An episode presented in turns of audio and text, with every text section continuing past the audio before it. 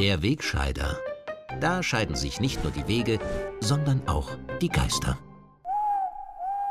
Möckstein, Möckstein, jeder muss geimpft sein. Entschuldigen Sie, meine Damen und Herren, es ist nicht wirklich so, wie es ausschaut. Das hat mit Corona und Impfpflicht nichts zu tun. Ich habe nur zufällig heute gerade meine Zeckenimpfung bekommen, hatte aber meinen Impfpass vergessen und deshalb hat mir der freundliche Onkel Doktor die Ampulle mit dem Etikett mitgegeben, damit ich sie in den Impfpass einkleben und ich mich bei Polizeikontrollen als Geimpfter ausweisen kann.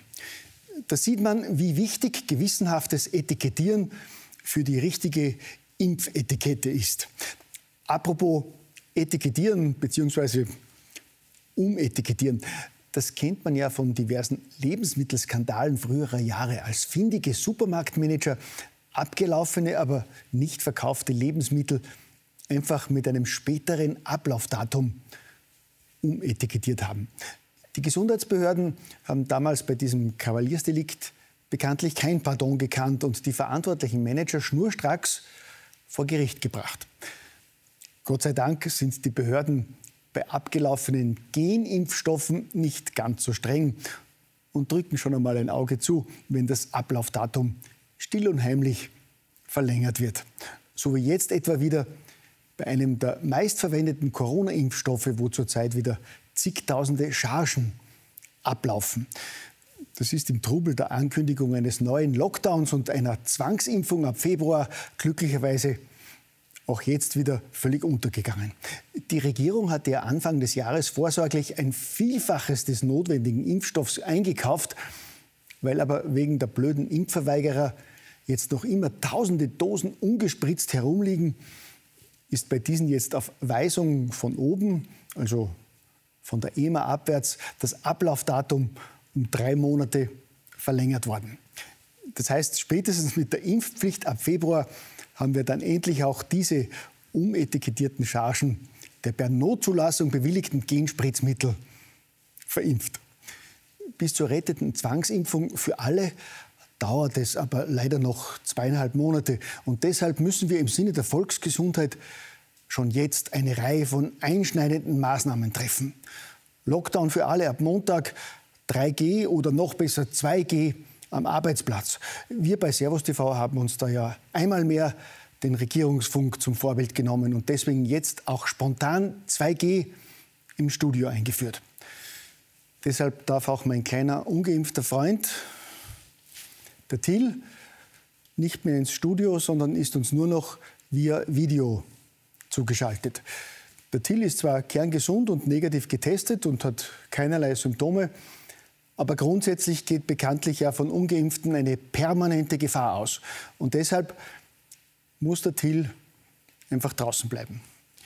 Warum es so weit gekommen ist, hat niemand geringer als der beliebte neue Bundeskanzler bei der Pressekonferenz am Freitag schonungslos aufgezeigt.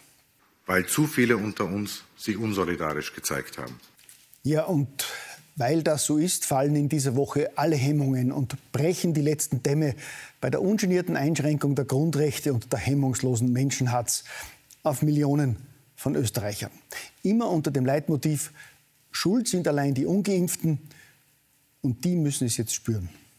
Nach Ende dieses allgemeinen Lockdowns werden wir dann wieder zurück zum Lockdown für ungeimpfte Personen kehren. Damit das Weihnachtsfest für die Geimpften und Geschützten gesichert ist. Denn dass Weihnachten für die Ungeimpften heuer ungemütlich wird, hat der Vorsitzende des Zentralkomitees der Nationalen Impfunion, den sie im Volksmund schon liebevoll Graf Spaltenberg nennen, schließlich schon vor Wochen angekündigt.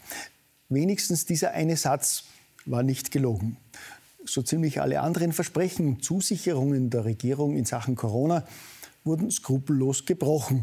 Von den gelogenen 100.000 Toten über das Märchen der Impfung als Gamechanger, die für eine Vollimmunisierung sorgt, bis zu den peinlichen Dementis von Lockdowns, die kurz darauf doch verordnet wurden, und monatelang wiederholten Versprechen, es werde sicherlich keine Impfpflicht geben.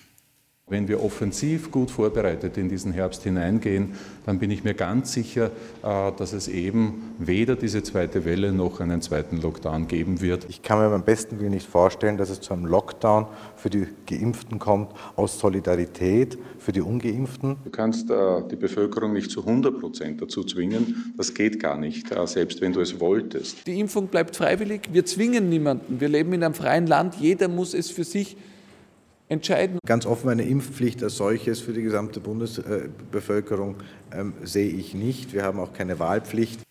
Ja, wie viel all diese Versprechen von alten und neuen Kanzlern und Ministern oft nur wenige Tage später wert sind, das hat jetzt der kompetente Vorsitzende der Landesfürstenkonferenz in seiner unvergleichlichen Art auf den Punkt gebracht.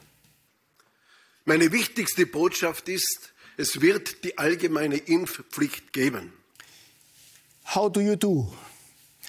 Besonders erfreulich ist, dass diese inferiore Darbietung einer nicht einmal mehr das Mittelmaß erreichenden Funktionärskamarilla sich nicht allein auf die billige Menschenjagd auf eine Minderheit ungeimpfter Bürger beschränkt, sondern einen Kollateralnutzen für jeden Österreicher bringt. Belogen und betrogen wurden und werden nämlich nicht nur jene Bürger, die überbordende Maßnahmen und Genimpfung kritisch sehen, sondern alle Österreicher. Und international sind wir in den vergangenen Tagen ohnehin zur absoluten Lachnummer geworden. Nicht nur der kroatische Staatspräsident hat einen Lockdown für ungeimpfte als Faschismus bezeichnet, auch laut Berichten und Kommentaren renommierter Medien rund um den Globus, von der New York Times über CNN bis zur BBC, steht Österreich da wie ein totalitär regierter Haufen von Volltrotteln, der aus der Geschichte nichts gelernt hat. Man stelle sich vor, ein rechtsextremer Hetzer wie ich hätte so einen direkten Vergleich mit der unseligen ersten Hälfte des vorigen Jahrhunderts angestellt. Undenkbar. Die Herrschaften an den Futtertrögen der Macht mit teils besten Verbindungen zum Horrorkabinett von Klaus Schwab und Freunden scheint das aber alles nicht zu stören. Sie ziehen ihre brutale Impfagenda weiter durch, schikanieren das eigene Volk, scheuen nicht einmal vor der noch gar nicht zugelassenen Genimpfung von Kleinkindern zurück. Angefütterte Medien hetzen täglich gegen ungeimpfte und diffamieren Kritiker, die sie gestern noch als Stars gefeiert haben. Und sie sind sich nicht so blöd als Vorbild für eine Impfpflicht die wirklich wichtigsten Staaten der Welt anzuführen, nämlich etwa den Vatikan, Indonesien oder Mikronesien und die als besonders liberal bekannten Demokratien Tadschikistan, Turkmenistan und Nordkorea. So viel Chutzpe und Menschenverachtung setzt selbst 2G außer Kraft. Und deshalb schließe ich hier und jetzt den pumperlgesunden Till wieder in meine Arme und appelliere einmal mehr an alle Mitbürger und Seher dieser Sendung, egal ob geimpft oder ungeimpft, welcher Weltanschauung, religiöser und sonstiger Ausrichtung. Lassen wir uns nicht auseinanderdividieren und spalten von einer Führungsklick, die aus Unfähigkeit oder aus welchen Motiven auch immer ihre dumpfe Impfagenda durchziehen und dabei jetzt sogar die Bevölkerung gegeneinander aufhetzen will. Lassen wir das nicht zu. Denn wo Recht zu Unrecht wird, wird Widerstand zur Pflicht, gell?